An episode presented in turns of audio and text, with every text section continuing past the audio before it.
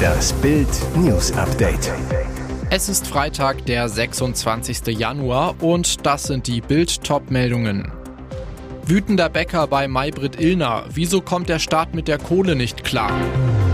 Er soll ein 18-jähriges Mädchen an Gymnasium erstochen haben. Hier endete die Flucht des 18-jährigen Schulkillers. Ich weiß gar nicht, ob ich das noch möchte. Cora deutet an, es hat sich ausgepochert. Wütende Mitte, vergisst die Ampel die Fleißigen, fragt Maybrit Illner in ihrem gleichnamigen Talk am Donnerstagabend. Die ZDF-Moderatorin spielt auf Bürgergelderhöhung, immer höhere Ausgaben und Bauernproteste an. Bäckermeister Tobias Exner, der ein Unternehmen mit 37 Filialen zu verantworten hat, gibt sich solidarisch.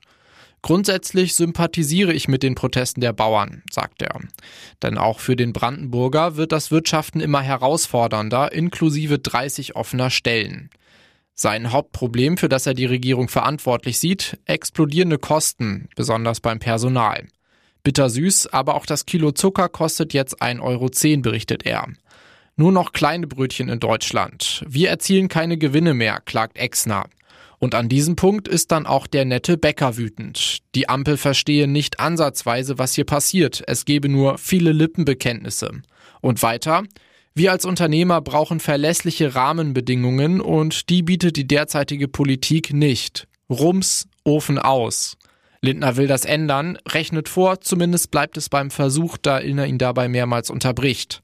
Beim Bäcker kommt an, Steuern werden gesenkt, alte Subventionen müssen dafür weichen. So ist das Geschäft. Das lässt Exner nur müde schmunzeln. Fakt ist, früher habe ich besser und mehr Geld verdient und weiter an Lindner adressiert. Wieso kommt der Staat mit der Kohle nicht klar? Nach der israelfeindlichen Demonstration auf dem Leipziger Markt sind ein TV-Reporter und seine Begleitung von mutmaßlichen Teilnehmern und Ordnern brutal zusammengeschlagen worden.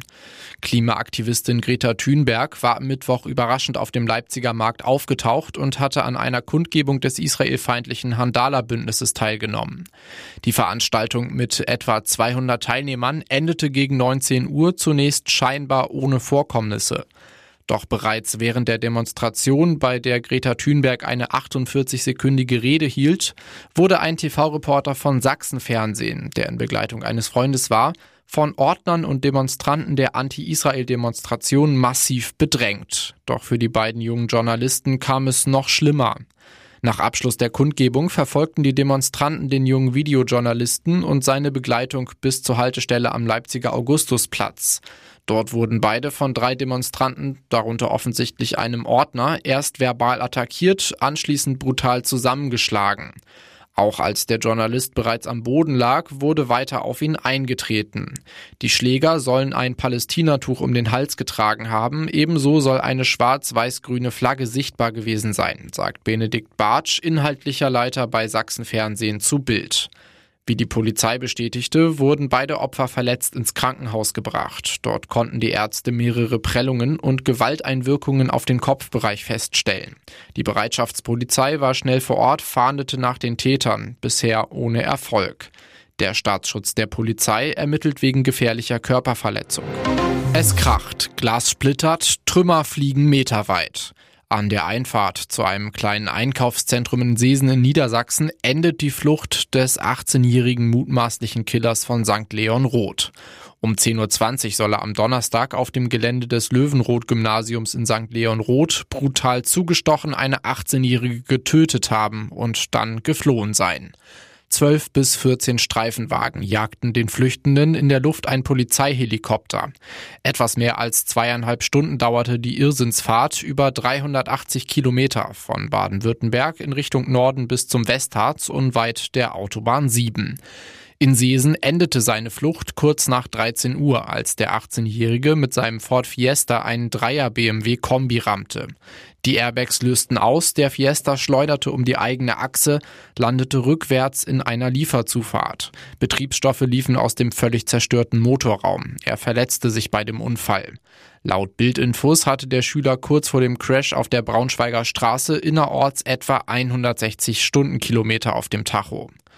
Es waren dramatische Szenen am Löwenroth-Gymnasium in St. Leon Roth im Rhein-Neckar-Kreis. Mit einem Messer soll der 18-Jährige die gleichaltrige Schülerin am Donnerstagvormittag angegriffen haben. Sie wurde dabei tödlich verletzt. Nach derzeitigen Erkenntnissen handelt es sich um eine Beziehungstat. Bereits im November 2023 erstattete das Opfer Strafanzeige gegen den mutmaßlichen Killer, ebenfalls Schüler des Gymnasiums, wegen körperlicher Gewalt. Angeblich hatte er zuvor ein Annäherungsverbot erhalten. Die Staatsanwaltschaft Heidelberg will am Freitag Haftbefehl wohl wegen Mordes gegen den jungen Mann beantragen. Packt sie jetzt doch noch aus. Schon an Tag 1 schlackerten die Kakerlaken in Australien mit den Hintern. Ohren haben sie nämlich nicht. Denn das, was Cora Schumacher im RTL Dschungelcamp so alles vom Stapel ließ, löste auf der anderen Seite der Erde, also bei uns, eine gewaltige Sprüchelawine aus. Bei Oliver Pocher. Der ist gerade auf Liebeskasper-Tour und schoss mit verbalen Salven nur so um sich. Die meisten trafen Cora selbst, denn die gab bereits in der ersten Sendung von Ich bin ein Star, holt mich hier raus zu. Der Olli, der Lustige aus Köln, hat sich in ihr Herz und offenbar auch ins Bett gepochert. Doch das Herzklopfen vor Wonne wandelte sich schnell um in Herzrasen vor Wut. Kurz nach dem freiwilligen Campauszug folgte Coras freimütige Abrechnung mit dem Comedian. Ich brauche keinen Oliver Pocher. Ich brauche weder seine Schlagzeilen noch brauche ich seine Kohle. Wer hat was davon? Nun, es stellt sich nach wie vor aber auch noch diese Frage. Warum hat Ex-Rennfahrergattin Cora überhaupt ihren rasanten Boxenstopp ausgeplaudert? Was hat sie denn davon? Ich habe das mit Oliver Pocher gezielt gesagt, so Schumacher jetzt bei RTL, weil ich vorher wusste, dass er unsere Affäre an die Medien lanciert hat und ich wusste, dass ich hier in Australien damit konfrontiert werden würde. Autsch. Den Vorwurf, Pocher hätte ihre Liebelei verpfiffen, wird dieser sicher nicht unkommentiert lassen.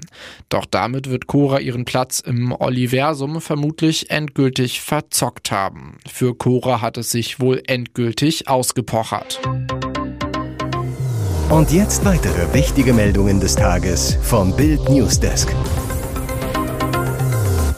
Es ist die Frage, die im Ukraine-Krieg die ganze Welt beschäftigt. Wie kann es sein, dass der Westen so langsam liefert, der ukrainischen Armee die Munition ausgeht und sich die Soldaten immer schlechter gegen die russische Armee verteidigen können? Verteidigungsminister Boris Pistorius wehrt sich jetzt im Bildinterview in seinem Heimatort Osnabrück gegen Vorwürfe auch aus der Ukraine. Wir haben neue Rahmenverträge abgeschlossen, um allein in diesem Jahr nochmal mehr als 200.000 Schuss weitere Artilleriemunition zu liefern. Das wird vorangehen. Zum Vergleich, im vergangenen Sommer verfeuerte die Ukraine Schätzungen zufolge bis zu 7000 Artilleriegeschosse pro Tag, die russische Invasionsarmee mehr als 20.000 Geschosse. Pistorius verweist darauf, dass die Bundesregierung am Ende auch von der Waffenindustrie abhängig sei. Die Industrie strengt sich wahnsinnig an, aber sie ist noch in einem Modus in der Zeit von vor Beginn des Krieges. Das geht halt nicht so schnell, offenkundig. Pistorius erteilt allen seit Monaten andauernden Forderungen aus Kiew nach Lieferungen von deutschen Taurus-Marschflugkörpern eine klare Absage. Es sei nicht vergleichbar mit den Produkten anderer Nationen, weshalb es eine sorgfältige Abwägung brauche. Dabei deutete Pistorius an, dass der Taurus zum Beispiel britischen Marschflugkörpern deutlich überlegen sei.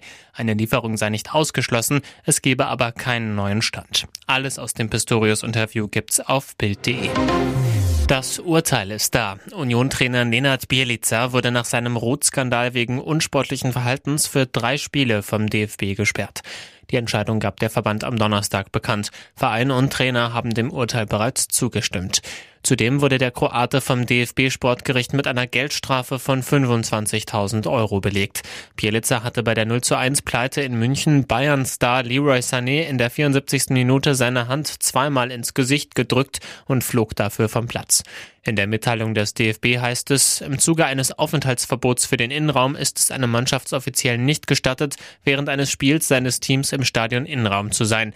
Weiter, das Innenraumverbot beginnt jeweils eine halbe Stunde vor Spielbeginn und endet eine halbe Stunde nach Abpfiff. Der Trainer darf sich in dieser Zeit weder im Innenraum noch in den Umkleidekabinen, im Spielertunnel oder im Kabinengang aufhalten. Im gesamten Zeitraum darf er mit der Mannschaft weder unmittelbar noch mittelbar in Kontakt treten. Manager Oliver Runert sagte zuvor zu Bild, natürlich ist das eine Szene, die uns nicht gefällt. Das Ganze passiert im Anschluss an eine Szene, in der wir keinen Elfmeter bekommen, den es durchaus hätte geben können. Das ist eine emotionale Thematik. Dazu gibt es die Provokation. Trotzdem, ohne Wenn und Aber, das darf nicht passieren. Der Comedy-Nachwuchs ist da. Komikerin und Fernsehmoderatorin Caroline Kebekus hat ihr Kind zur Welt gebracht, wie ihr Management am Donnerstag auf Anfrage der deutschen Presseagentur bestätigte. Dem Kind und seiner Mama geht es gut, heißt es weiter. Ob Caroline ein Mädchen oder einen Jungen bekommen hat, ist nicht bekannt. Der Vater des Kindes ist Sänger Max Mutzke, der dieses Jahr erneut für Deutschland beim ESC antreten will, sich dem Vorentscheid stellt. Lachlady Kebekus gehört zu den erfolgreichsten Komikerinnen Deutschlands. Im September hatte Caroline Kebekus als Gast in der WDR-Talkshow Kölner Treff mit ihrem Bruder David über ihre gemeinsame Kindheit gesprochen. Bei diesem Auftritt war ihr Babybauch nicht zu übersehen. Wie lange sie sich ab jetzt eine Pause vom Job gönnt? Fakt ist, 2024 sind einige Auftritte geplant. Los geht's im April mit ihrer Band Beer Bitches im Rahmen eines Benefizkonzertes in Köln. Im Mai folgen erste Ausschnitte aus ihrem neuen Soloprogramm, mit dem sie ab September auf große Tour gehen wird. Auch soll es in diesem Jahr neue Folgen der Caroline Kebekus Show in der ARD geben.